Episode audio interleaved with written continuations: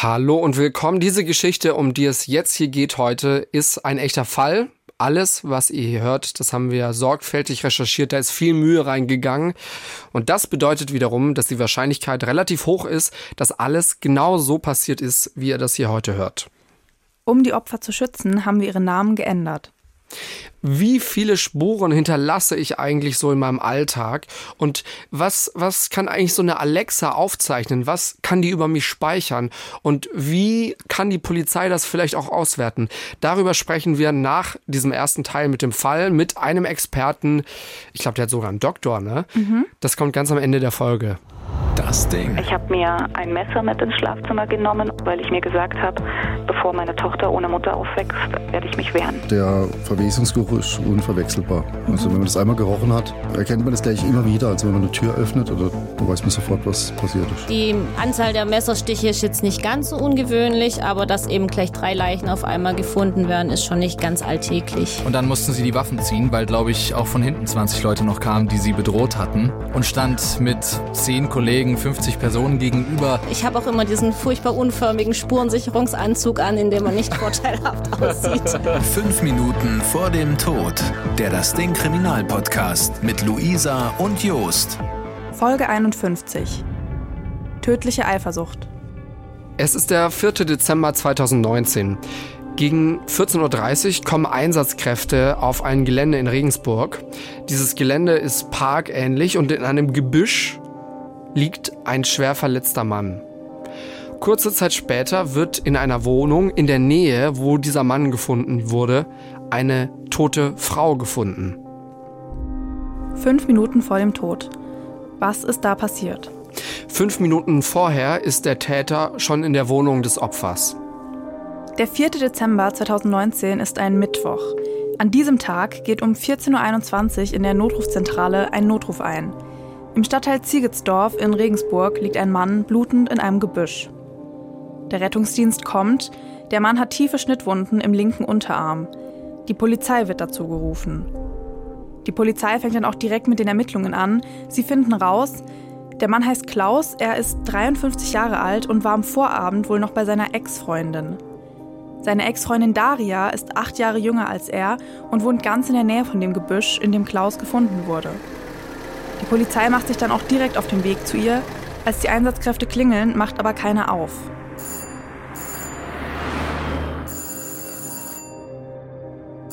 Ein Beamter macht die Tür dann mit einem Schließblech auf und geht dann in die Wohnung.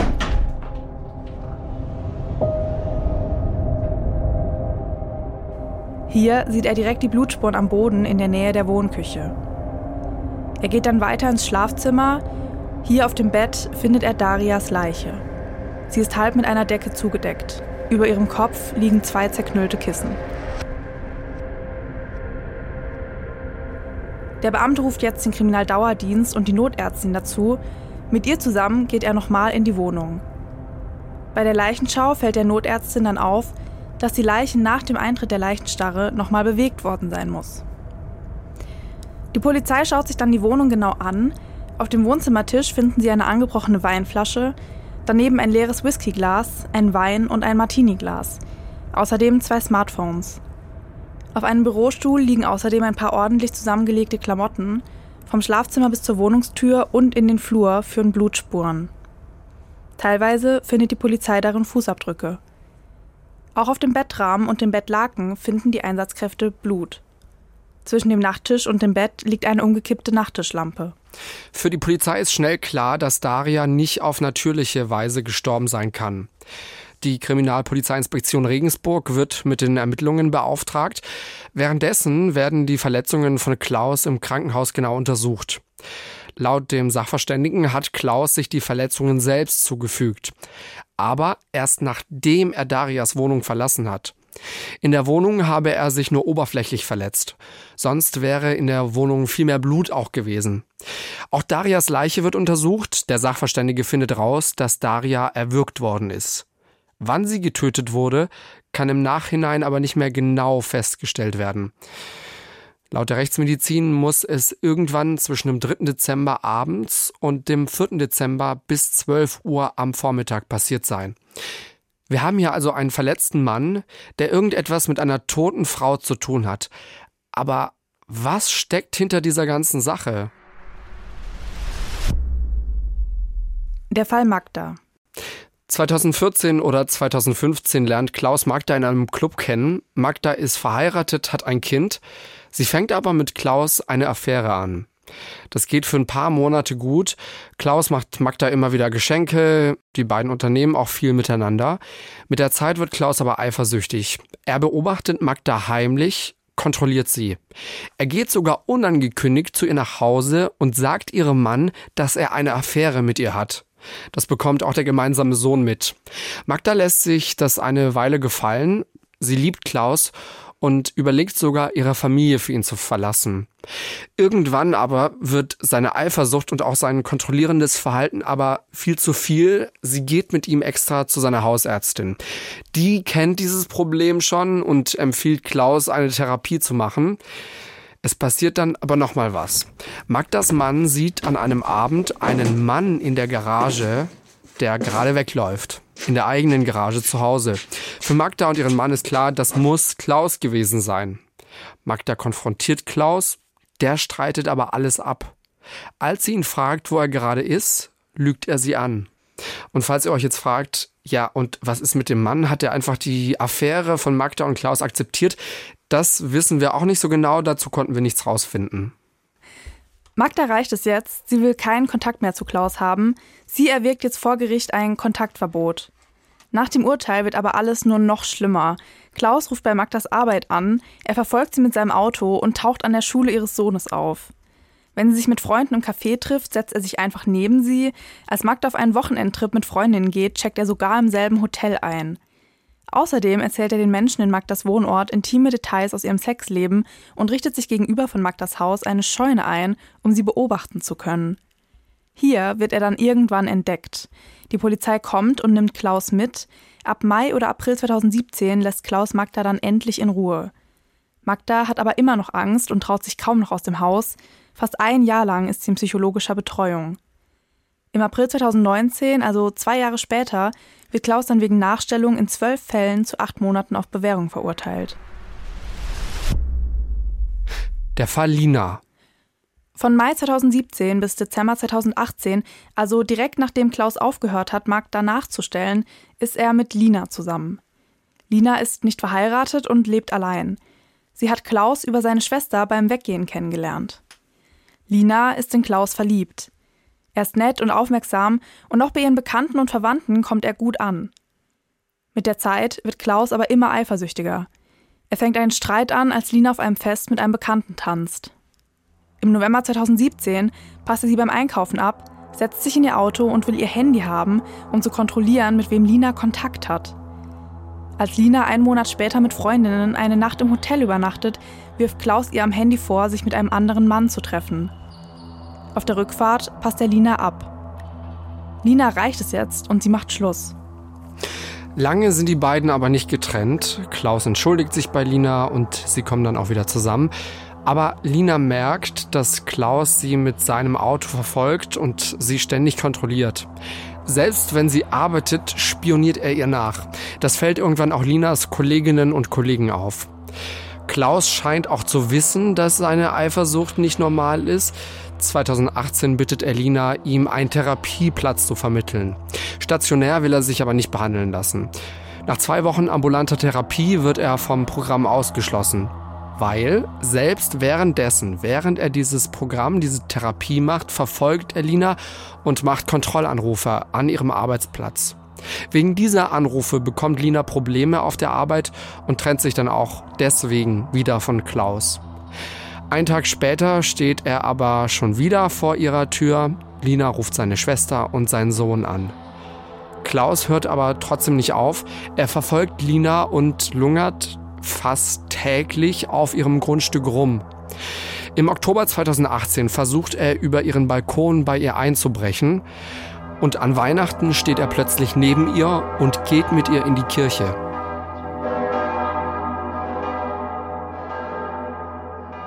Im neuen Jahr vom 3. Januar bis zum 31. Januar 2019 versucht Klaus es dann nochmal mit einer Therapie, diesmal einer stationären. Lina verfolgt er in dieser Zeit aber trotzdem noch. Er versucht auch regelmäßig, Lina zu kontaktieren und verfolgt sie ständig mit seinem Auto. Am 11. Januar erlässt das Gericht dann ein Kontaktverbot. Das interessiert Klaus aber nicht. Der Klinik, in der er seine Therapie macht, gefällt das natürlich nicht. Die drohen ihm jetzt, ihn zu entlassen. Als Klaus das hört, bricht er die Therapie ab. Lina informiert alle Nachbarinnen und Nachbarn, lässt eine Videoüberwachung installieren und stellt mehrfach Strafanzeigen. Klaus hört aber erst Ende April auf, Lina zu belästigen. Am 6. November wird Klaus wegen Verstoßes gegen das Gewaltschutzgesetz in zwei Fällen zu sieben Monaten Gefängnis verurteilt. Lina traut sich, genau wie Magda, kaum noch aus dem Haus. Zu dem Zeitpunkt, als Klaus dann ins Gefängnis muss, ist er schon mehrfach vorbestraft.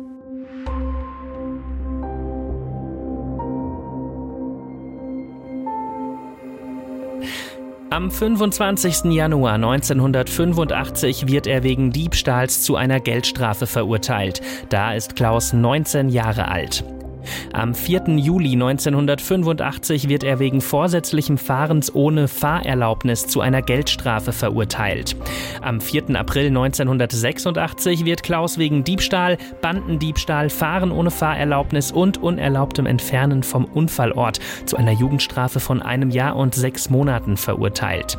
Am 4. Juli 1986 wird er wegen mehrfachem Bandendiebstahl, Fahren ohne Fahrerlaubnis, unerlaubtem Entfernen vom Unfallort und Diebstahl zu einer Jugendstrafe von zwei Jahren und zehn Monaten verurteilt.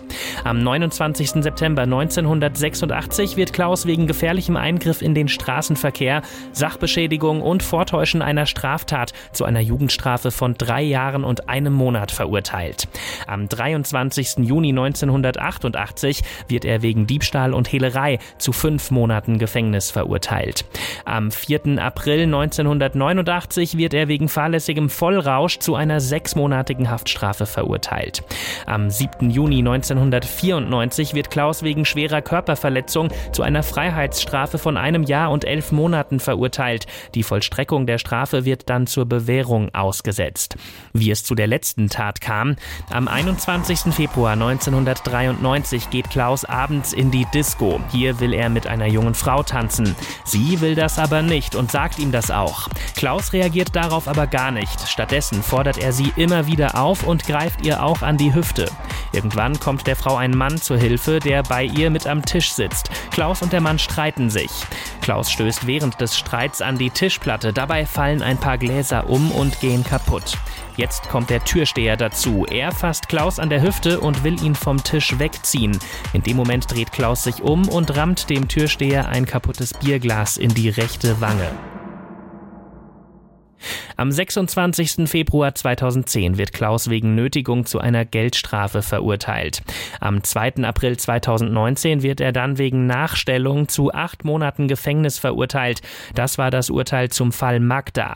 Am 6. November 2019 wird er dann wegen Verstoß gegen das Gewaltschutzgesetz in zwei Fällen zu sieben Monaten Gefängnis verurteilt. Das war das Urteil zum Fall Lina.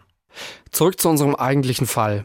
Daria wird 1974 in der Ukraine geboren, wächst dort auf. 1999 kommt sie nach Deutschland. Hier lernt sie dann zwei Jahre später Harald kennen und die beiden heiraten auch. 2003 war das. Und sie bekommen zusammen einen Sohn. 2012 holt Daria dann ihre Tochter zu sich nach Deutschland. Die hat bis dahin bei ihren Großeltern in der Ukraine gewohnt. 2015 lassen sich Daria und Harald dann scheiden. Daria zieht mit den beiden Kindern nach Passau und hier arbeitet sie in einem Schmuckgeschäft. Zwischen 2015 und 2018 hat sie eine On-Off-Beziehung mit einem Mann. Ihre Tochter ist da schon ausgezogen und wohnt in Regensburg. Darias Sohn wohnt wieder bei seinem Vater und Daria zieht dann, genau wie ihre Tochter, auch nach Regensburg. Kommen wir zu Klaus. Klaus kommt 1966 in Regensburg auf die Welt. Sein Vater kommt aus einer Schaustellerfamilie und ist Maler. Die Ehe seiner Eltern läuft nicht gerade harmonisch, Klaus Mutter betrügt seinen Vater immer wieder. Als Klaus in der dritten Klasse ist, trennen sich die beiden dann, seine Mutter verlässt die Familie, Klaus und sein Bruder kommen ins Kinderheim. Klaus braucht lange, bis er sich im Kinderheim einlebt, am Anfang versuchen er und sein Bruder auch immer wieder zu flüchten. Er sagt später, dass er im Kinderheim von einem Pfarrer missbraucht worden ist. Klaus macht den Hauptschulabschluss und fängt eine Lehre zum Heizungsbauer in Regensburg an. Dafür zieht er zu seinem Vater. Mit 17 zieht er dann aber schon wieder aus, er versteht sich mit der neuen Freundin seines Vaters nicht. Er wohnt dann ein paar Monate bei seiner Halbschwester, dann zieht er in eine eigene Wohnung. Im dritten Lehrjahr muss Klaus seine Ausbildung unterbrechen. Zu der Zeit muss er eine Jugendstrafe absitzen. In Haft kann er seine Ausbildung allerdings weitermachen und abschließen. Als Heizungsbauer arbeitete er bis zu seiner Verhaftung. Nochmal Zeitsprung. Im Juli oder August 2019 lernen Klaus und Daria sich übers Internet kennen. Am Anfang ist Daria mit Klaus sehr glücklich, wie das eben immer so ist. Aber schon im September gibt es dann die ersten Probleme wegen Klaus Eifersucht. Daria will mehr Freiraum haben. Aber Klaus ist das egal. Er geht mit Daria überall hin und überprüft auch ihr Handy. Und als Daria Klaus sagt, dass sie mit ihrer Tochter einen Ausflug machen will, überprüft er selbst das. Schon im Oktober überlegt Daria sich deswegen von Klaus zu trennen. Ende November sagt sie ihm dann, dass sie eine Beziehungspause brauche. Erstmal akzeptiert er das. Er schreibt ihr am 22. November sogar auf WhatsApp, dass er ihr für die Zukunft den richtigen Partner wünscht. Daria antwortet auf diese Nachricht aber nicht. Am nächsten Morgen schreibt er ihr wieder auf WhatsApp und wünscht ihr einen guten Morgen. Darauf antwortet Daria. Mittags fragt Klaus, wann und wo sie sich treffen wollen. Darauf antwortet Daria wieder nicht. Als Daria abends von der Arbeit nach Hause kommt, wartet Klaus schon im Flur von ihrem Mehrparteienhaus. Als Daria ihre Wohnungstür aufschließt, hält er ihr von hinten den Mund zu und stellt einen Fuß in die Tür. Dann drängt er sie in die Wohnung. Klaus sagt, dass er mit ihr reden wolle. Aber Daria will davon nichts hören. Sie sagt ihm, dass zwischen ihm und ihr Schluss sei. Das gefällt Klaus gar nicht. Er sagt jetzt, dass er nichts mehr zu verlieren habe und Sex mit ihr wolle. Dann wirft er Daria auf die Couch. Um 19.42 Uhr schafft sie es aber, mit ihrem Handy ihre Freundin Johanna anzurufen. Mit Johanna reden kann sie nicht. Sie ruft aber immer wieder: Gib mir mein Handy, lass mich los und lass mich raus. Um 20.57 Uhr zwingt Klaus Daria eine Sprachnachricht an Johanna zu schicken und zu sagen, dass alles gut sei. Zu dem Zeitpunkt sitzt Johanna aber schon mit ihrem Mann im Auto und ist auf dem Weg zu Daria. Als Johanna klingelt, macht Klaus die Tür auf. Daria steht verängstigt in der Schlafzimmertür. Johanna fragt Daria, was passiert sei. Daria erzählt ihrer Freundin, was passiert ist. Irgendwann geht Klaus. Johanna nimmt Daria mit zu sich nach Hause.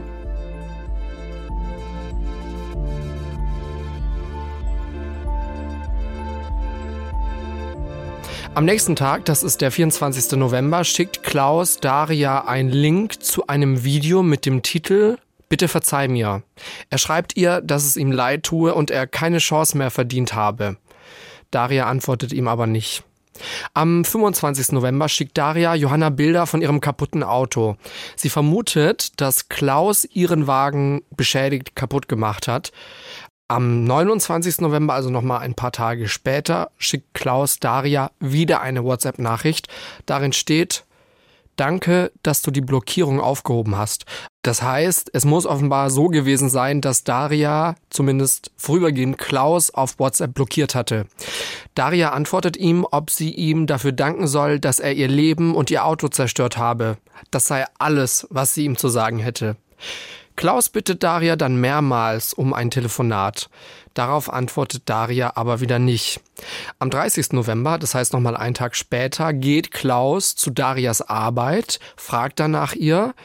Wenig später kommt er dann nochmal wieder und will mit ihr essen gehen. Aber Daria sagt ihm, dass sie das nicht will. Als sie sich abends auf dem Heimweg macht, springt Klaus hinter einer Säule hervor und ruft nach ihr. Daria hat mittlerweile Angst vor Klaus, zur Polizei geht sie aber nicht. Sie glaubt nicht, dass Klaus ihr wirklich was antun könnte. Der 3. Dezember ist ein Dienstag, also drei Tage nachdem Klaus sie bei der Arbeit besucht hat. An dem Tag arbeitet Klaus eigentlich auf einer Baustelle. Zwischen 9 und 11 geht er dann aber, ohne sich abzumelden, und macht sich auf den Weg zu Darias Wohnung. Daria ist zu der Zeit auch zu Hause, auf Klaus Anrufe und Nachrichten reagiert sie aber nicht. Ob die beiden an dem Morgen miteinander geredet haben, kann später auch nicht mehr festgestellt werden. Am Nachmittag muss Daria arbeiten. Gegen 19 Uhr macht sie sich dann auf den Heimweg. Zur selben Zeit macht sich Klaus auf den Weg zu Darias Wohnung. Daria kommt gegen 20.30 Uhr zu Hause an. Um 21.35 Uhr telefoniert sie dann für eine halbe Stunde mit ihrer Tochter. Sie schreibt ein paar WhatsApp-Nachrichten und ist im Internet auf Datingseiten unterwegs. Ihre letzte Nachricht verschickt sie um 23.33 Uhr. Zwischen 11 Uhr abends, also 23 Uhr und 6 Minuten vor Mitternacht, kommt Klaus dann zu Daria in die Wohnung. Ob sie ihn reingelassen hat oder ob er irgendwie anders reingekommen ist, zum Beispiel jetzt, sage ich mal, durch ein offenes Fenster, das konnte die Polizei jetzt nicht mehr rausfinden. Wahrscheinlich trinken Klaus und Daria dann zusammen Weißwein und Whisky. Dann haben sie Sex. Ob beide diesen Sex wollten, auch das kann man später dann nicht mehr feststellen. Da kann man sich nicht sicher sein. Es ist nämlich so, die Polizei findet später Darias Klamotten ordentlich zusammengefaltet. Das Gericht findet, dass das dafür spricht, dass sie die Klamotten freiwillig selbst ausgezogen hat und sich dann eben noch die Zeit genommen hat, um das Ganze zusammenzulegen. Auch die Rechtsmedizin findet später nichts, was auf eine Vergewaltigung hindeutet oder hindeuten würde. An dem Abend streiten sich die beiden wahrscheinlich dann auch wieder. Es geht wieder natürlich darum, dass Daria sich von Klaus trennen will. Dann bringt Klaus Daria um. Wann genau, das kann dann später nicht mehr geklärt werden. Das Gericht geht aber davon aus, dass es nach Mitternacht und vor 4.09 Uhr passiert sein muss. Der Sprachassistent Alexa, der bei Daria in der Wohnung steht, nimmt um 23.54 Uhr, also um sechs Minuten vor Mitternacht, eine Tonsequenz auf. Darauf zu hören ist Klaus, wie er mit Daria redet. Ab 4.09 Uhr faked Klaus dann ein WhatsApp-Gespräch zwischen sich und Daria. Also das bedeutet, er schreibt Nachrichten zwischen beiden Handys hin und her, aber das sind nicht Daria und Klaus, die da schreiben, sondern das ist Klaus, der von beiden Geräten geschrieben haben muss. Er schreibt zum Beispiel von Darias Handy, Zitat, Ich lieb dich so sehr. Um 4.13 Uhr antwortet er von seinem Handy, Zitat, Ich liebe dich auch. Um kurz vor halb fünf schreibt er sich dann von Darias Handy, Zitat, ich liebe dich auch. Das geht dann noch eine Weile weiter, immer hin und her. Und in den nächsten Nachrichten stehen dann irgendwann aber nur noch wahllos aneinandergereihte Buchstaben. Um 4.38 Uhr schreibt Klaus von Darias Handy, ich fahre los, Fragezeichen, bis gleich. Dass Klaus die Nachrichten selbst geschrieben haben muss, kann später aber relativ schnell herausgefunden werden. Die beiden Handys waren nämlich in derselben Mobilfunkzelle eingeloggt. Außerdem findet die Polizei beide Handys am nächsten Tag auf dem Wohnzimmertisch. Zwei bis drei Stunden nach der Tat verändert Klaus die Position von Darias Leiche. Er fügt sich noch in der Wohnung oberflächliche Verletzungen am linken Unterarm mit einem Messer zu. Dann verlässt er die Wohnung und läuft zu einem parkähnlichen Gelände. Da versucht er, sich umzubringen. Und jetzt sind wir wieder bei der Situation vom Anfang. Ein Mann findet Klaus und ruft um 14.21 Uhr den Notruf. Klaus wird ins Krankenhaus gebracht. Hier wird ihm Blut abgenommen. Er hat zu dem Zeitpunkt noch 0,5 Promille im Blut. Am nächsten Tag wird er vorläufig festgenommen. Es kommt zum Prozess. Klaus will nicht aussagen. Über seinen Verteidiger lässt er erklären, dass er keine Angaben machen werde. Vor Gericht werden dann verschiedene Szenarien durchgesprochen. Klaus Verteidiger sagt zum Beispiel, dass Darias Tod ein Unfall gewesen sei. Er sagt, dass Klaus Daria bewusst oder unbewusst, Zitat, infolge sexueller Ekstase gewirkt habe und sie dann bewusstlos geworden sei. Diese Theorie wird vom zuständigen Sachverständigen aber widerlegt. Sobald eine Person Atemnot verspüre, würde sie sich wehren. Dann geht's im Gerichtsprozess um Alexa, den Sprachassistenten. Vor Gericht werden die Audioaufzeichnungen vorgespielt, die wurden der Polizei von Amazon zur Verfügung gestellt. Hätte Amazon die Daten nicht freiwillig zur Verfügung gestellt, der Polizei nicht freiwillig gegeben, hätte die deutsche Polizei ein sogenanntes Rechtshilfeersuchen an die US-Justizbehörden stellen müssen, um dann so an diese Daten heranzukommen. Weil es ist so, dass die Server von Amazon nicht in Deutschland stehen, sondern in den USA. Es ist so, dass Alexa sich an dem Abend wohl eingeschaltet haben muss, weil das Wort Alexa gesagt wurde. Die Tonsequenz an sich ist zwar nicht so gut verständlich, aber man hört, dass der Sprecher nicht lallt und mit einer anderen Person im Raum redet. Und man erkennt eben auch, dass dieser Sprecher Klaus ist. Bedeutet, zu der Zeit der Aufzeichnung müssen Daria und Klaus gesprochen haben und Daria muss noch gelebt haben. Und dadurch wird auch klar, dass es nicht stimmen kann, was Klaus seinem Sohn erzählt hat. Ihm hat er nämlich nach der Tat erzählt, Daria hätte ihn gegen Mitternacht angerufen und ihn gebeten, zu ihr zu kommen. Vor Gericht wird dann auch versucht, das Motiv von Klaus zu klären. Die Staatsanwaltschaft denkt, dass er Daria getötet hat, damit sie nicht mit jemand anderem zusammen sein kann. Nach dem Vorfall am 23. November, als Johanna Daria zu Hilfe gekommen ist, hat er nämlich zu Johanna gesagt, Zitat, wenn ich sie nicht bekomme, soll sie niemand bekommen. Das genaue Motiv lässt sich im Nachhinein aber nicht mehr feststellen. Laut Gericht kann es nämlich auch sein, dass Klaus aus Enttäuschung oder Verzweiflung gehandelt hat. Zumindest für ihn war der Sex einvernehmlich. Wenn Daria sich danach aber trotzdem von ihnen trennen wollte, kann es sein, dass ihn das wütend gemacht hat und dass das der Auslöser für die Tat war. Das ist aber eben nur eine Spekulation. Auch ein mögliches Motiv wäre zum Beispiel, Daria hatte in den Tagen vor der Tat wieder häufiger Kontakt zu ihrem Ex-Freund. Mit dem hatte sie ja von 2015 bis 2018 eine On-Off-Beziehung. Wenn Klaus das rausgefunden hat, könnte auch das ein Grund für die Tat sein. So sieht es zumindest das Gericht. Es geht dann auch um die Psyche von Klaus. Er war ja wegen seiner Eifersucht schon mehrmals in Therapie, auch wenn er die dann nie beendet hat. Der Sachverständige in diesem Prozess findet aber weder eine psychiatrische Erkrankung bei ihm noch eine Persönlichkeitsstörung. Klaus habe eine Zitat erhöhte Trennungsangst und er habe einen erhöhten Neurotizismus. Das heißt, dass er leicht irritierbar, schnell frustriert, sowas ist und dass er eben nicht so selbstsicher im Kontakt mit anderen Menschen sei.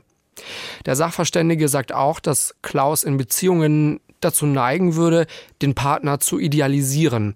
Und er sagt, dass Klaus als Kind durch die schlechte Beziehung zu seiner Mutter nur ja bedingt ein sogenanntes Urvertrauen bilden konnte. Er habe außerdem kein Vorbild für eine partnerschaftliche Bindung im Elternhaus gehabt. Der Sachverständige kommt dann zu dem Schluss, dass bei Klaus Zitat Hinweise für eine Störung des Selbst vorliegen. Das sei aber jetzt nicht so schlimm, dass es für die Tat eine Rolle spielen würde. Am 16. Dezember 2020, also etwa ein Jahr nach der Tat, wird dann das Urteil verkündet. Klaus wird wegen Totschlags in Tatmehrheit mit Nötigung zu zehn Jahren Haft verurteilt. Die Staatsanwaltschaft hat auf elf Jahre und einen Monat, die Verteidigung auf viereinhalb Jahre plädiert. Das Gericht begründet seine Entscheidung damit, dass Klaus während der Tat in der Lage war, das Unrecht seiner Tat einzusehen. Die Fähigkeit, nach dieser Einsicht zu handeln, sei durch den Alkohol, den er davor getrunken habe, aber eingeschränkt gewesen. Das Gericht behält sich vor, über eine Sicherungsverwahrung später zu entscheiden. Denn das Gericht sagt auch, dass es wahrscheinlich sei, dass Klaus in Zukunft wieder straffällig werden könnte. Er sei eine Gefahr für die Allgemeinheit. Das Urteil ist aber noch nicht rechtskräftig. Wir haben jetzt gerade sehr viel über Alexa und Sprachassistenten im Allgemeinen gehört. Kannte ich jetzt so nicht, dass die tatsächlich ja quasi so als Zeugen, besser gesagt als Beweismittel vor Gericht eingesetzt werden. Finde ich super interessant, aber natürlich auch irgendwie ein bisschen gruselig, mhm. wenn man mhm. sich wirklich so vorstellt, unsere Sprachassistenten, Handys und was, was nicht noch alles, hören uns da irgendwie ab. Also im weitesten Sinne. Ja, Zeit da nochmal vielleicht drüber zu reden. Auch diese, allein als ich das gesehen habe im Urteil, 23 Uhr, was war das, 54, wird eben dieses Codewort Alexa und dann schaltet er sich ein und hört da mit und dann ist das eben kurz vor der Tat. Und es da braucht ja auch nicht mal immer genau dieses Codewort. Genau. Manchmal verstehen die, also wenn ich jetzt irgendwie sage Alexander oder so, und dann ist es schon passiert. Ja, das ist echt gruselig. Zeit, dass wir da mal drüber reden. Was, was sind das vielleicht auch für Chancen? Was ist da vielleicht nicht so toll dran? Und Polizeiarbeit verändert sich ja auch heutzutage immer, ne? je mehr Daten von uns da draußen sind, desto mehr kann das vielleicht auch die Polizei benutzen, um einen Fall aufzuklären. Wir haben Michael Koch jetzt am Telefon. Er ist Jurist und Mitarbeiter der Rechtsabteilung bei Heise Medien. Hallo. Hallo, Herr Koch. Ja, hallo. Äh, schön, dass ich dabei sein kann eigentlich fühlen wir uns ja so meistens ganz sicher, auch wenn ich jetzt irgendwie so eine Fitness-App benutze und da äh, halt meine Runden laufe und dass das irgendwie speichert. Oder das habe ich vor einiger Zeit mal entdeckt. Äh, ich, ich hatte bei, bei meiner Maps-App hatte ich so eine History. Da konnte ich genau anschauen, an welchem Tag ich wo lang gefahren bin. Und das habe ich mal durch Zufall entdeckt und, und habe das so aufgerufen und dachte mir so, was, das ist da alles gespeichert. Ähm, mhm. Der normale Internetnutzer, die normale Internetnutzerin, wie bewusst ist die denn, was und wie lange gespeichert wird? Also ich kann mir vorstellen, dass viele Menschen gar nicht immer wissen, dass, dass ihre Daten da und da sind und wie erschreckend viel auch gespeichert wird. Was, was ist da so Ihre Erfahrung? Gängiges Beispiel ist ja zum Beispiel sind kostenlose Apps, ja, die also viele Daten von Nutzern erheben. Und als Nutzer denkt man sich, ja, cool, kostenlose App äh, äh will ich haben und relativ runter und ignoriere dann seitenlange AGBs, die ohnehin niemand liest.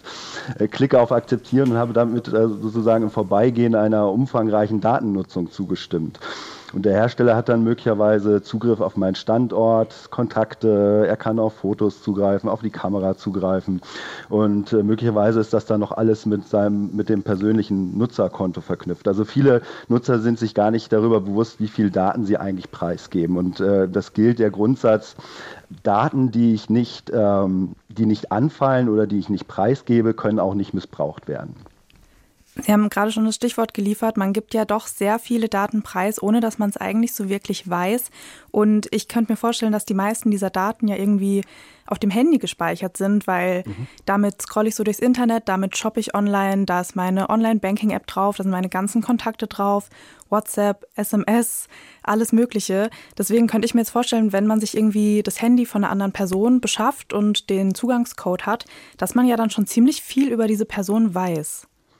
Ja, absolut. Äh, also wenn man Zugriff auf das Handy hat, zum Beispiel durch äh, ungeschützte Smartphones oder Smartphones mit lächerlichen Pins, die letztlich äh, das Geburtsdatum sind oder 1, 2, 3, 4, 5, 6, dann gilt im Grunde uh, anything goes. Ja, also äh, du hast es ja schon gesagt, äh, E-Mail-Account verrät Internetbestellungen, äh, Kalendereinträge können Termine äh, offenbaren, dann gibt es GPS-Tracking, was mich nachvollziehen kann, äh, was nicht nach, nachvollzogen werden kann, Chats können nachvollzogen werden und so weiter und so fort, bis zur Dateiablage im Smartphone, wo dann die verschiedensten Dokumente lagern, Rückschlüsse über das Innenleben einer Person zulassen, beispielsweise wenn ich die Notiz-App habe und es gibt noch ein weiteres Problem. Und zwar ist, äh, wenn erstmal der Zugriff auf ein entsperrtes äh, Smartphone ähm, eben vorhanden ist, dann können äh, also auch böswillige Menschen dann Spionage-Apps installieren, die dann alle weiteren Schritte beispielsweise meines Partners überwachen. Sowas steht natürlich unter Strafe und ist nach Datenschutzrecht verboten, aber es schützt natürlich nicht immer vor Missbrauch. Es ist auch mal so eine, so eine App rumgegeistert, ich glaube, das war vor ungefähr einem Jahr, die, äh, da hat man einfach eine Nummer eingegeben, zum Beispiel von einem Freund, von einer Freundin, wem auch immer, und dann hat die App immer registriert, wann diese Person zum Beispiel auf WhatsApp online war und hat das halt immer vermerkt. Und dann konnte man so am Abend sehen, ah, okay, die war heute so und so viele Minuten auf WhatsApp online. Und das war das letzte Mal, dass sie heute online war und das war das erste Mal. Und das ist mega erschreckend gewesen, weil man dadurch halt super easy, ohne großen Aufwand, äh, super viele äh, ja, Infos hat, wann die Person ungefähr aufsteht, weil ganz ehrlich, wir checken alle morgens wahrscheinlich mit als erstes einfach mal WhatsApp und abends vielleicht nochmal vorm Schlafen gehen und auch dazwischen. Wir denken ja dann oft immer, ja, mein Gott, ich habe ja nichts zu verheimlichen, äh, ist ja jetzt nicht schlimm, wenn die Daten da irgendwo gespeichert sind, aber man kann doch aus, aus wenigen Daten schon viel auslesen, oder? Ja, absolut. Ähm, also es ist halt so, es gibt zum einen die Metadaten, die schon wahnsinnig viel preisgeben äh, über, äh, über die Person, wann habe ich mit wem äh, ein, eine E-Mail oder gechattet, wann habe ich eine E-Mail geschrieben, an wen habe ich sie geschrieben. Also da lassen sich schon total viele Daten eben auslesen. Und ähm, das ist ja beispielsweise auch ein Problem, wenn das halt dann noch weiter angereichert wird mit weiteren Daten äh, beispielsweise, wenn ich ähm, mit meiner EC-Karte in einem Geschäft gezahlt habe oder Geld abgehoben habe, ähm, stellt sich die Frage halt, ne, irgendwie, wer die Befugnis hat, solche Daten auszulesen, aber das ist halt alles möglich. Solche Bewegungsprofile können eben erstellt werden. Ich schlage jetzt mal die Brücke zu unserem Fall. Da ging es ja jetzt nicht um irgendwelche normalen Menschen, sage ich jetzt mal, die mhm. auf technische Daten zugreifen wollten, sondern eben um die Polizei. Und wissen Sie, in welchem Fall die Polizei sich solche technischen Daten über mich beschaffen darf? Ja, also das kommt ja immer so ein bisschen drauf an. Also grundsätzlich sind die Daten ja geschützt durch den äh, Zweckbindungsgrundsatz. Aber es gibt halt eben auch Generalklauseln oder äh, Zwangsmittel wie die Beschlagnahme, womit dann Strafverfolgungsbehörden auch Zugriff auf personenbezogene Daten bekommen. Und im Rahmen des Strafverfahrens ähm, kann auch so Zugriff auf Video- oder Audioaufnahmen oder Chatverläufe ähm, stattfinden. In dem Fall war es eben so, äh, dass hier die nachvollzogen werden konnte, dass ein Mann eben mit äh, Alexa gesprochen hat und so konnte eben nachvollzogen werden, dass ähm, bei dieser Tat eben eine weitere Person in der Wohnung war. Wenn wir schon beim Thema Alexa sind, vielleicht habe ich ja eine zu Hause. Mhm. Ähm, äh, kann die eigentlich immer mithören? Ja, also sie kann, sie hört auch immer mit, allerdings äh, lauscht sie nur nach dem Aktivierungswort. Und äh, je nachdem, welches Aktivierungswort gewählt wird, etwa Computer, Echo oder Alexa, kann es halt zu weniger leicht äh, ungewollten Aktivierungen kommen. Also beispielsweise, wenn in Unterhaltungen ein Wort vorkommt, das dem Aktivierungswort ähnlich klingt. Wenn ich jetzt beispielsweise das Aktivierungswort Computer gewählt habe und mich dann über Computer unterhalte, dann kann es eben leicht passieren, dass äh, das Aktivierungswort äh, sozusagen freischaltet den, den Dialog. Und äh, jetzt ist es halt so, dass ähm, ein gewisser Zeitraum nach dem Aktivierungswort aufgezeichnet wird und in die Cloud gesendet wird. Und hier soll halt in der Regel der Sprachbefehl erfolgen. Wenn Alexa aber ungewollt aktiviert wird, kann versehentlich auch ein Teil einer Unterhaltung aufgenommen und gespeichert werden. Und so, eine Unterhaltung kann dann auch, wie in dem beschriebenen Fall, äh, auch Personen identifizieren oder gegen die aufgezeichneten Personen auch verwendet werden. Weiß man, wie lange solche Alexa-Daten ungefähr gespeichert werden? Also die werden auf unbestimmte Zeit gespeichert, äh, laut Datenschutzerklärung. Ähm, hier gibt es auch kein festes Löschintervall oder so, dass man sagt, nach einem Monat, äh, wie das bei anderen Daten beispielsweise der Fall ist, dass man sie dann löscht. Äh, allerdings räumt Amazon den Nutzern ein äh, die Möglichkeit, also die Audiologs selbstständig zu löschen. Also ich kann quasi dann in diese App reingehen und die Audiologs komplett löschen. Jetzt, das ist eine ziemlich große Frage und da kann man wahrscheinlich ziemlich lange drüber philosophieren. Aber jetzt einfach nochmal als Fazit. Wie viel Macht habe ich denn eigentlich über eine Person, wenn ich mir irgendwie Zugang zu technischen Geräten verschaffe? Und ob das jetzt legal ist oder illegal, das, das äh, lassen wir einfach mal außen vor. Aber wie viel kann ich denn da nachvollziehen über das äh, Leben dieser, dieser Person? Ja, im Grunde alles. Also heutzutage, wenn, äh, wenn man ein Handy hat, dann findet sich da die komplette Person wieder. Und das ist auch die Sache, äh, das, was die Sache so gruselig macht. Der Grundsatz sollte immer sein, dass man versucht, äh, möglichst wenig äh, über sich preiszugeben, weil ähm, ja, die Nutzungsmöglichkeiten sind sehr, sehr groß. Man muss sich ja auch so gut wie auf jeder Website mittlerweile anmelden. Also ja Stimmt, überall Login ja, und, genau. ja, ja. und melde dich mit einem Google-Konto an oder Facebook-Konto. Man macht das immer so schnell nebenbei. Und dann äh, weiß man aber gar nicht, was damit eigentlich so passiert. Ne? Ich will nicht wissen, auf wie vielen Webseiten ich schon angemeldet war. ja, da sollte man vorsichtig sein, in der Tat. Herr Koch, vielen lieben Dank, äh, dass Sie sich die Zeit genommen haben und äh, vielleicht bis irgendwann mal wieder in diesem Podcast. Ja, danke schön. Ebenso ich habe noch so viel Redebedarf über diesen Fall, über alles, was da passiert ist. Deswegen, das, was jetzt kommt, Luisa, ich sage das jetzt einfach ganz schnell, weil die, die uns häufig hören, die kennen das schon und alle anderen hören das dann halt im Schnelldurchlauf, ja? Mhm. Also jetzt kommt unsere private Meinung zu dem Fall, die äh, Ideen, die Gedanken, die wir so hatten, als wir diesen Fall recherchiert haben, was uns da so durch den Kopf ging, das besprechen wir jetzt nochmal nach. Aber das sind eben unsere privaten Ansichten zu den Dingen, die in diesem Fall passiert sind. Punkt. Das hast du wirklich rekordverdächtig schnell eingesprochen. Das muss ich dir lassen. Ich weiß noch nicht, was ich genau so davon halten soll. Einerseits finde ich das eigentlich fortschrittlich, wenn man sagt, hey, ein Beweismittel in dem Fall ist hier so ein Sprachassistent. Aber wenn ich auch sehe, in Australien und in den USA waren Daten aus Fitnessarmbändern und Smartwatches auch schon Beweismittel in Mordfällen, dann denke ich mir, ich sollte vielleicht auch mal auf meine Daten aufpassen. Nicht, weil ich jetzt jemanden umbringen will, aber Wir haben es also, ja auch gerade im Interview gehört hier, ne? Also ich glaube, eben, wenn man selber Opfer wird, dann ist es praktisch eben für die Polizeiarbeit. Wenn man das ist dadurch, dir dann eh egal. Also wenn du tot ja, bist. Ja, natürlich, dann ist es mir egal. Ne? Aber ich meine, der Polizei erleichtert es quasi die Arbeit. Aber wir haben jetzt eben gerade durch das Interview schon gelernt, dass man an sich jetzt nicht so locker flockig mit seinen Daten umgehen sollte. Also jetzt mal ungeachtet dessen, ob man potenzielles Opfer von irgendwas sein könnte, ich meine, da können ja auch Hacker und alles drauf zugreifen. Mhm. Und also ich habe das wirklich nochmal so überlegt und auch im Gespräch ist es mir so gekommen, man hat ja wirklich den ganzen Tag irgendwie sein Handy in der Hand oder sein Laptop, man macht alles über dieses Gerät, wirklich Online-Banking, Online-Shopping, hier ein Konto anlegen, da ein Konto anlegen, Dann diese ganzen Fitness-Sachen, die wissen ja dann auch noch, von wann bis wann, für wie viele Stunden du schläfst, von wann bis wann du dich wohin bewegt hast. Also das ist eigentlich schon ein bisschen gruselig, wenn man so drüber nachdenkt.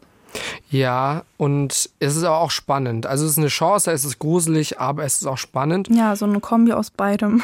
Und was ich noch unbedingt loswerden will zu diesem Fall, es ist halt mal wieder dieses leidige Thema, dass dieser Typ sich nicht im Griff hat. Er hätte sich im Griff haben können. Also er hatte keine psychische Erkrankung, die irgendwie das Unrecht der Tat ihn hat nicht sehen lassen. Ne? Er war ja. im, im, im Besitz aller Fähigkeiten und trotzdem ist es zu dem Äußersten gekommen. Ein Mensch ist tot und da ist es ja schön, dass da irgendwie noch mit Technikkram das Ganze gelöst wurde, aber der Mensch ist und bleibt tot, der Täter aber überführt. Aber es naja. ist einfach so vermeidbar, so come on. Mit der Technik haben sie ja in dem Fall eigentlich nur den Tatzeitraum eingegrenzt. Also ja. er wurde damit jetzt nicht wirklich überführt, weil nee, es war ja dann stimmt. klar, dass er das war.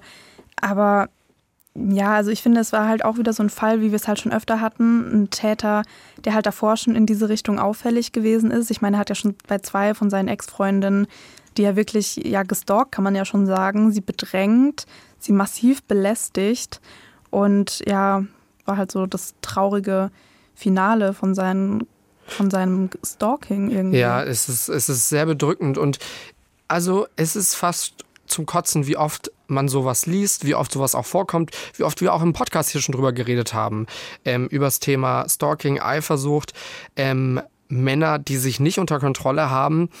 Man ist auch so hilflos, weil klar, er war schon vorher auffällig, er war polizeibekannt, aber im Endeffekt schützt dich das halt dann auch einfach nicht wenn du dann eben die nächste Freundin bist. So. Und ich kann das ganz schwer einschätzen, aber ich persönlich würde auch mal denken, also ganz zum Äußersten wird es ja wohl nicht kommen. So, weißt du, was ich meine? Ja, natürlich. Oder? Also das, ich glaube, Bin ich da also naiv? Wir, ja, also was, was meinst du jetzt genau? Dass man halt so ein bisschen noch ein Grundvertrauen hat in seinen Ex. Der ist so, nervig ja, genau. und ja, der ist jetzt schon wieder vor der Tür. Aber ich werde jetzt, also ne, ich werde ja noch irgendwie mit dem Genau, weil sie meinte ja auch irgendwie selbst, als er da hinter der Säule vorgesprungen ist und ihren Namen gerufen hat, selbst als er da zu ihrer Arbeit kam, ihre Kollegen nach ihr gefragt hat, selbst da hatte sie irgendwie noch nicht so wirklich Angst vor ihm. Also es sie hat schon gesehen, dass es irgendwie gruselig ist und meinte, er soll es lassen, aber sie hatte jetzt nicht so die Angst. Also sie hatte ja keine Angst, dass er wirklich was tun könnte. Mhm. Und das ist eben genau das, also, weil das hatten wir jetzt auch schon hundertmal im Podcast. Meistens sind es ja wirklich Nahestehende, die zu Tätern werden und denen traut man das ja eigentlich nicht zu, weil wenn ich mir so denke, okay, ich bin mit jemandem zusammen und ich traue dem jetzt zu, dass der mich umbringt, dann bin ich ja eigentlich ja, genau. nicht mit dem zusammen. Ja, so. ja, das, das was ich weiß, es ist ein super sensibles Thema. Es ist auch wahrscheinlich äh, ein, ein super schwieriges Thema, um das in Worte zu fassen. Aber mich würde wirklich mal interessieren, wenn ihr da draußen schon Dinge erlebt habt, die so ein bisschen in diese Richtung gingen. Äh, Männer und Eifersucht und Männer, die ganz penetrant einfach nicht loslassen wollen. Und da geht's nicht mehr um dann Liebeskummer und Schmerz, sondern da geht's wirklich schon um um, um, um Sachen, die nicht mehr schön sind, Nachstellungen, die einfach einem schon so ein bisschen Angst machen, dann schickt uns das gerne mal. Ähm, vielleicht ist das ja auch so ein bisschen, dann, dann hören vielleicht andere Leute davon und, und merken, so hat, hat die Person reagiert, da kann ich mir noch was abschauen. Ähm, mich würde das mal interessieren. Ich bin da auch ein bisschen natürlich wieder in einer, man kann da privilegierten Lage sagen, als Typ. Ähm, aber schickt uns das gerne. Wir, wir behandeln das natürlich absolut vertraulich. Zum Beispiel an kriminalpodcast.dasding.de ist unsere E-Mail-Adresse. Oder als Insta Direct Message, da heißen wir Kriminalpodcast. Und eben über Insta hat sich tatsächlich schon mal eine Hörerin bei uns gemeldet, die eben sowas schon erlebt hat und die dann halt auch gesagt hat, es fiel ihr total schwer, also sich von so einer Person tatsächlich zu trennen. Ja klar, natürlich. Das kann ich super, kann ich äh, absolut nachvollziehen. Ich wäre auch überfordert und wüsste jetzt nicht, okay, wie, was, was mache ich da? Wie weit gehe ich? Ja. Ähm, und, und was sind überhaupt meine Möglichkeiten? Aber auch da haben wir ja auch schon, es, es gibt eine Folge. Genau, am dritten, die Folge vom 3. März, also Anfang des Jahres, da hatten wir aus, ausführlich auch mit einer Betroffenen gesprochen und eben auch mit einer Polizistin und einer Mitarbeiterin vom Weißen Ring die eben da nochmal erklärt haben, wo man sich Hilfe suchen kann, was man machen kann, was die Möglichkeiten sind. Das ist die Folge 35, sie hatte keine Chance. Ist sehr interessante, aber auch sehr schwer auszuhaltende Folge, die ihr euch nochmal anhören könnt, wenn ihr es noch nicht gemacht habt. So, und apropos Nachrichten, ähm, wir bekommen natürlich auch schöne, liebe, tolle Nachrichten von euch. Wir können mal so ein bisschen diese dunkle Seite, diese schwer auszuhaltende Seite jetzt hier so ein bisschen zur Seite liegen auf den Papierstapel da hinten im Studio und kommen auch mal nochmal zu etwas Erfreulicherem. Genau, zu euren Nachrichten. Nämlich, neulich hat uns nämlich eine Hörerin geschrieben und uns Film- und Serientipps gegeben, so in die Horrorfilm-Richtung. Jana, Grüße. Genau, liebe Grüße. Ich meine, ähm, Halloween ist jetzt schon wieder ein bisschen rum, aber Falls, du hast es gefeiert, du hast es ja, gefühlt, ne? Also ich fand es total toll. Weil, also natürlich mit Horrorfilmen haben wir ja schon öfters drüber geredet. Du bist da ja so gar kein Fan. Ich mm -mm. bin schon dafür, dass man, also an Halloween kann man schon einen Horrorfilm angucken aber sonst eher nicht. Aber sie hat dann auch noch so ein paar Serien erwähnt, die ich tatsächlich auch richtig gerne gucke. Also Stranger Things zum Beispiel oder auch You. You, da geht es ja auch um Stalking. Kennst du die Serie? Nee, nee. Schau sie mal an. Also super interessant. Halt auch super gruselig. Ich meine, ne, ja, es geht um Stalking. Nee, du, aber das ist alles nichts für mich. Sie hat dann noch geschrieben, historische Serien sind meistens auch mein Fall oder eher mein Fall. Da meinte sie noch Downton Abbey, Charité, Kudamm-Reihe. Ja, das, da, bin, da ich auch, bin ich dabei. Ja, da bin ich auch ganz bei ihr. Also Downton Abbey habe ich jetzt erst in unserer Sommerpause durchgeschaut, inklusive dem Film. Und, oh, lass mal zusammenschauen. Ja. ja ich habe jetzt The ja. Crown auch vor einer Weile angefangen. Ja, das mag ich auch total gern. Oder Rain, das ist, also spielt schon wieder eher so, weiß ich nicht, 14. bis 15. Jahrhundert, also so ein bisschen sehr, sehr historisch. Ey, wir waren mal hier im SWR in Baden-Baden im Kostümfundus. Oh, ich liebe den Kostümfundus. Da warst du auch dabei, ja. ne? Und wir waren Leute, sehr oft im Kostüm von Könnt ihr euch nicht vorstellen. Das ist so eine Wunderwelt. Mehrere Stockwerke, das geht da in die Erde rein. Und das sind lange Reihen und, und, und nur Kostüme. Ja, Bauernkostüme also aus dem 16. Jahrhundert, Polizeiverkleidung, also Uniformen. Es ist alles dabei. Also der Kostümfundus ist wirklich ein ganz wunderbarer Ort. Vor allem eben wegen diesen schönen Kleidern, so aus dieser Barock- und Rokoko-Zeit und so. Also wow. Ich kann da wirklich Stunden verbringen. Und dann haben wir noch eine Nachricht bekommen. Nämlich aus China. Aus China, ey. Das fand ich total krass, ich, ich lese so diese mal vor, Vorstellung. Ja. Von, von Dirk kommt die. Äh, hallo Luisa, hallo Jost. Ihr habt gefragt, wo eure Hörer denn überall den Podcast hören. Also ich bin seit Mitte Juli in Fenggang Town. Das ist in China und circa 80 Kilometer nördlich von Hongkong. Fenggang Town ist selbst nicht sehr groß. Also relativ gesehen für China, meinte er dann noch. Da es hier bis Mitte Oktober sehr gleichmäßig heiß war, Tag immer 34 bis 35 Grad und nachts nie unter 26, 27 Grad. Wow, alles bei 80 bis 90 Prozent Luftfeuchtigkeit. Kann man nur bedingt was draußen machen. Ja, das glaube ich. Also hier draußen ist kalt, wenn ich hier rausschaue. Ja, ich hatte auch geantwortet, ich würde trotzdem gerne mit ihm tauschen. Bei uns sind 14 Grad und Nieselregen. Aber diese 80 bis 90 Luftfeuchtigkeit. Nee, da könnte ich nicht lange denken. Ja, zum Arbeiten ist vielleicht nichts, dann legst du dich halt an den Pool. genau, weil Dirk nichts Besseres zu tun hat, als den ganzen Tag am Pool zu liegen. und er meinte noch, der Park ist zwei Kilometer von meinem Apartment entfernt. Oh, und dann hat er noch Bilder mitgeschickt von diesem Park. Und das sieht wirklich nice aus. Das könnt ihr jetzt gar nicht sehen, aber das ist so richtig typisch China-like. Ist so ein Gebäude in diesem Park, sehr grün blauer Himmel, ein paar Wolken. Und wir haben uns mega gefreut, weil also als wir das gefragt haben, natürlich, ich meine, das war, glaube ich, so vor unserer Sommerpause, dann haben viele von euch uns aus ihrem Urlaub geschrieben. Und da war zum Beispiel auch jemand aus Mexiko dabei. Sie hat da, glaube ich, ihr Auslandsjahr gemacht oder mhm. FSJ. Aber China ist schon nochmal. Aber überlegt mal, also ich finde das immer wieder Wahnsinn und ich finde es auch. auch ganz toll, dass ihr das schreibt. Weil ja, ich so denke mir Vorstellung, so, jemand geht so durch so einen Park in China und hat so uns ja. auf den Ohren. Das ist, das und ich sitze cool. hier in diesem Studio und du sitzt in einem anderen Studio und äh, wir sind connected und dann könnt ihr uns aber in Mexiko hören und also Wahnsinn, Wahnsinn. Es, es macht mich ein bisschen glücklich. Apropos glücklich, wir verlosen noch unser Buch. Fünf Exemplare könnt ihr gewinnen auf Instagram. Alle Details bekommt ihr da, ne? Genau, in der letzten Folge konntet ihr ja über Insta oder auch per Mail was gewinnen, wenn ihr uns einfach was geschickt habt, wo ihr uns am liebsten hört. Die Verlosung läuft jetzt nur auf Insta, also schaut da gerne vorbei. Wie gesagt, wir heißen da Kriminalpodcast und im Posting findet ihr eigentlich alle Teilnahmebedingungen. So, und jetzt äh, schaue ich noch ein bisschen China-Bilder von Dirk an. Was machst du heute noch? Ja, glaube auch. So ein bisschen Urlaub. Bist du noch so, dass du das nach, nach also ich habe jetzt hier schon angefangen, meine Urlaubsbilder als Hintergrundbilder zu machen, um das noch so ein bisschen nachzufühlen, damit ich noch nicht dieses Herbstfeeling habe. Ja, ich schaue mir die auch tatsächlich total oft an und bin auch, also eins wollte ich noch posten, aber jetzt ist es irgendwie schon Anfang November und es ist ein bisschen spät für Nein. Lifehack. Einfach immer Throwback drunter schreiben. Ja, Dann kannst sowieso. du alles posten. Mein halber Account ist so Throwback.